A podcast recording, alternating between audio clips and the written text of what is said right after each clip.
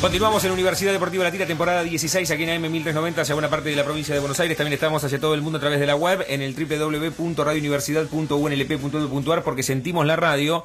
Está buscando también la profesionalización del voleibol, ¿es así?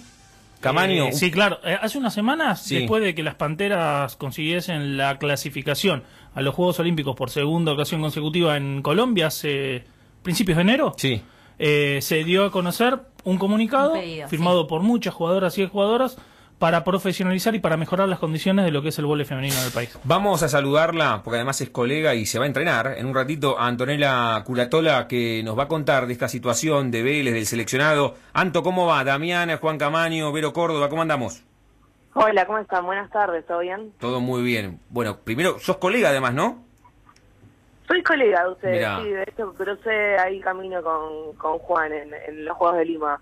Mirá qué bien. ¿Y, y, y cómo, cómo se despertó? Bueno, imagino que se despertó primero el deporte y después el gusto por el periodismo, ¿o, o cómo fue? Sí, sí, sí. No, no, el deporte claramente muy temprano. Ya a los ocho años jugaba el vóley, a los diez estaba en Vélez. Eh, bueno, tuve paso por selección en el exterior y recién en 2015 me puse a estudiar periodismo deportivo y bueno, nada, acá estamos.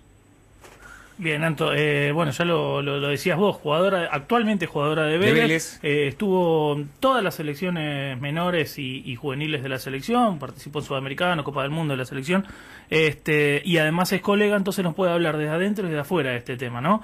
Eh, Anto, el tema de ¿Cómo es, cómo, es la, lo, lo, que estaría bueno es que vos nos digas cómo es la actualidad del vóley femenino hoy en nuestro país? ¿Qué diferencia encuentran con el vóley masculino? ¿Qué diferencia hay con respecto a otros países? ¿Por qué este comunicado? ¿Por qué esta, que, que fue de hace unas semanas, pero por qué esta pelea y esta lucha por tratar de mejorar las condiciones? ¿Cómo es, cómo es que, que, está hoy día el vóley femenino en nuestro país? Sí, mira, eh, hablo por lo, por lo que conozco, por lo que me tocó vivir y por lo que sé que pasa en, a, nivel nacional en la mayoría de los clubes que hoy tenemos una, una liga nacional que está mal llamada nacional porque somos ocho equipos que jugamos en Metropolitano y solo tres eh, que juegan en, que son del interior, que son un equipo de San José de Ríos, eh, Rosario y el Club Villadora de Santa Fe. Eh, por lo demás somos todos de Metropolitana. nada, surgió a raíz de que, bueno, lamentablemente Argentina es un país muy muy exitista, pero bueno, acompañado que, como bien dijeron, ya es la segunda vez que las Panteras clasifican a los Juegos Olímpicos, era el momento de, hacer este pedido, ¿no? De la profesionalización, previo, eh, sin, no se puede hacer la comparación con, con el fútbol, eh, es inevitable hacerla, así que, que también eh, surgió un poco por ese lado. Empezó siendo más que nada un hilo de tweets eh, en la red social, eh, que después, bueno, se oficializó a través de, un comunicado que ya estaba firmado y al día de hoy, no, quiero mentir, pero lo último que supe hasta hace eh, dos semanas es que ya había llegado a casi 2.000 firmas, así que habla de, una realidad nacional que, obviamente está en desigualdad con, con la rama masculina. Si viene a ver el deporte eh, desde la FIB, que es el ente internacional del vóley, es un deporte amateur. Eh, el pedido de la profesionalización es más que nada la palabra generar un impacto en el que obviamente se, se esté hablando de esto, pero lo que en realidad pedimos es una igualdad de condiciones eh, con la rama masculina, que hoy por hoy eh, es una brecha enorme la, que existe. Anto, clave esto de, de la profesionalización del fútbol femenino? No sé, ¿te pusiste en contacto en algún momento con, con Maca Sánchez, con, con otras deportistas encumbradas en otros deportes?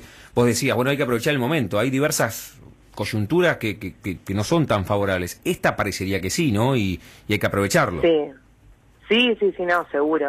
La verdad que no hicimos el contacto directo, pero sí a través de las redes, algunas de las chicas eh, pusieron de, fútbol, digo, eh, apoyamos eh, la iniciativa del, del ojalá que seamos cada vez más deportes los que estemos profesionalizados y demás. sé que existieron varias reuniones a nivel con políticos, e incluso con Inés Arrondo, se habló con ella hace un, par de semanas, más que nada las jugadoras más, más representativas son las que aparecen en el, en el comunicado oficial firmando, que son Natalia Espinosa, eh, Tatiana Rizzo, Elina Rodríguez y Juli Lascano no pueden estar por una cuestión de que juegan en el exterior, pero se está armando algo que, bueno, esperamos que, que les llegue a todas. Estaba viendo el comunicado, buscándolo de, nuevo ahí en, las redes, en el tweet. Em, a ver, piden lo que es eh, igualdad en cuanto a lo económico, en cuanto a lo competitivo, en cuanto a las oportunidades. Es bastante completo, digo, no, no es solamente eh, queremos más visibilidad o queremos cobrar mejor o no, es como, digo, son muchas las patas que, a las que se busca mejorar, ¿no? La, actualidad del voleibol femenino nacional. Sí, sí, ni hablar. Eh, pedimos eh, una obra social porque, bueno, nosotros trabajamos con nuestro cuerpo en la herramienta de trabajo y hoy por hoy que te lesionas, eh, toco madera en este momento, como tengo que ir a entrenar, no quiero que me pase nada. Eh, no, no está bueno que uno tenga que tener una prepaga aparte e ir a buscar turnos quizás dentro de, uno sabe cómo son las prepagas, quizás tenés la suerte de que la semana que viene te pueden atender o si no dentro de tres y eso obviamente hace mucho más lenta la recuperación, con lo cual no está bueno eh, tener que pasar por todo eso cuando uno, eh, hablo por mí, ahora por Vélez, estoy en un club que, que tiene una infraestructura enorme y se hace valer solo en el fútbol, digamos. Eh, contamos con un departamento médico y demás, pero lo que sucede muchas veces es que hay que pagarlo aparte. Entonces, siendo nosotras jugadoras de la División de Honor, estamos representando al club a nivel nacional, eh, nos parece que debería eh, ser conveniente que nos atendieran en el club. ¿Y, la, la, propia dirigencia de Vélez qué dice con, con este? dan respuestas. Este, esto es más macro y tiene que ver con, en general, el voleibol femenino en la Argentina. Pero hay un acompañamiento, hay un un poco intentar retrasarlo lo más posible, esto como en el fútbol, lo mínimo son ocho contratos. ¿Cómo es el, el día a día ahí también? No, lo que, lo que sucede es que se pasan la pelota entre los clubes y la Federación eh, del Voleibol Argentino, que es la FEBA, eh, en donde el club dice, no, pero esto si no baja el reglamento de FEBA, eh, yo no lo tengo por qué hacer. Y, y al revés, la FEBA dice, no, pero la profesionalización tiene que pasar por parte de los clubes primero. Entonces se genera toda una cosa que se pasa en la pelota y ninguno se hace cargo en realidad pero bueno, nosotros particularmente en Vélez, eh, a raíz de que salimos eh, uniformadas antes del, debut, que jugamos justamente con gimnasia, eh, salimos con una pancarta pidiendo con el hashtag la profesionalización del volei y bueno, y a raíz de eso surgió una una bajada de línea, entre comillas, si se quiere, del club que nos dijo, che, pará, ¿qué es esto? No pueden estar dentro del club que mostrando un mensaje con el que no sabemos qué están diciendo. Entonces, bueno, pedimos una reunión y tuvimos la, la suerte de, poder sentarnos, comentarles eh, de qué se trataba, de que no era en contra de los clubes, sino todo lo contrario, era un pedido más allá, de, que la FEBA nos parece que primero tiene que tomar la iniciativa de querer hacerlo, eh, pero bueno, lógicamente hay cosas que nos parecían eh, obvias, que se pueden desprender directamente del fútbol profesional, hablo del masculino ahora sí, que me parece que, que es debería ser moneda corriente dentro de los clubes de fútbol, por lo menos. Eh, esto de tener una obra social, eh, que, nos atiendan gratis en el club, eh, tener un contrato formalizado que hable de, cuándo hasta cuándo sos jugador del club, porque hoy por hoy yo estoy en Vélez, pero podemos hablar la semana que viene, me llamás y puedo estar jugando en Polonia con Juli Lascano, que no pasa nada acá en Argentina. O sea, no, no tengo ningún vínculo generado legalmente con el club. Eso es lo que pasa. Y tampoco está bueno, porque al final termina siendo todo de palabra, eh, donde sí, yo estoy en Vélez porque soy de Vélez además, pero bueno, quizás a veces no sucede eso y quizás terminas arreglando, invento, 10 mil pesos y no, voy a cobrar, no, vos me dijiste 13. Entonces, si no hay nada eh, legalizado en un papel que, que hable de cuánto es exactamente eso, es la palabra de una contra del otro. Anto, eh, ¿Cómo está la situación hoy después de después de este comunicado, después de, de, alzar la voz tanto las jugadoras como hay jugadoras este, en conjunto de diferentes clubes de, diferentes épocas? ¿Cómo está la situación hoy? ¿Cómo la ves? Eh, ¿Ves que, se puede llegar a conseguir algo? ¿Que hay muchas más trabas de las que pensar? Sí, no, yo creo que primero, antes que nada, creo que la FEBA es la que se tiene que responsabilizar con esto y sentarse a hablar seriamente, cosa que al día de hoy no sucedió y no pueden decir que no, no fue visible el asunto porque hasta salimos en la televisión hablando del tema.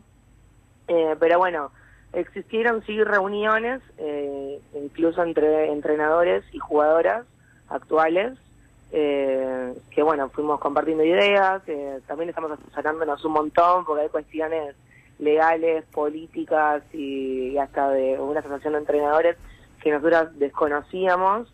Entonces, por ejemplo, hay un hay un ítem que habla de la extensión de la liga y eh, los entrenadores nos dijeron, no, bueno, eso deslíguense en ustedes porque es una lucha aparte que tenemos que tenemos que hacer los entrenadores. Bueno, perfecto. Entonces, en vez de ocho, ya hay siete puntos. Buenísimo. Eh, pero no, existieron esos espacios que de hecho se fueron de un club a otro. La primera que hicimos fue, fue en Boca, después existía una eh, en Rosario.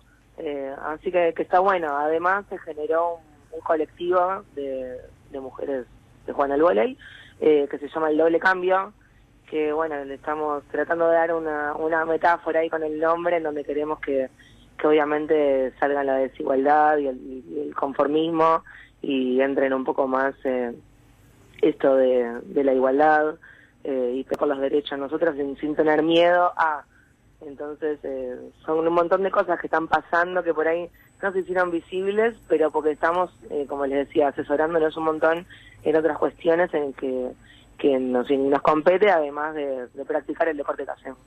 Anto, gracias por este rato y metele, que te tenés que ir a entrenar. Te mandamos un beso enorme. Dale. Bueno, muchas gracias a ustedes por, la, por, el espacio y la comunicación. Un beso, ahí está Antonella Curatola, eh, nos traía la historia, Camaño, jugadora de Vélez, y este pedido de profesionalización del vóley femenino. Un rato a la vuelta de las noticias lo ampliamos con Camaño. Comenzamos el programa de una manera diferente porque también nos sumamos a este cambio de paradigma que se dio hace un tiempo atrás, primero con el fútbol siempre, ¿no? Como punta de lanza, el fútbol femenino, y a partir de ahí un montón de cambios que esperemos se den en otras áreas deportivas de la Argentina.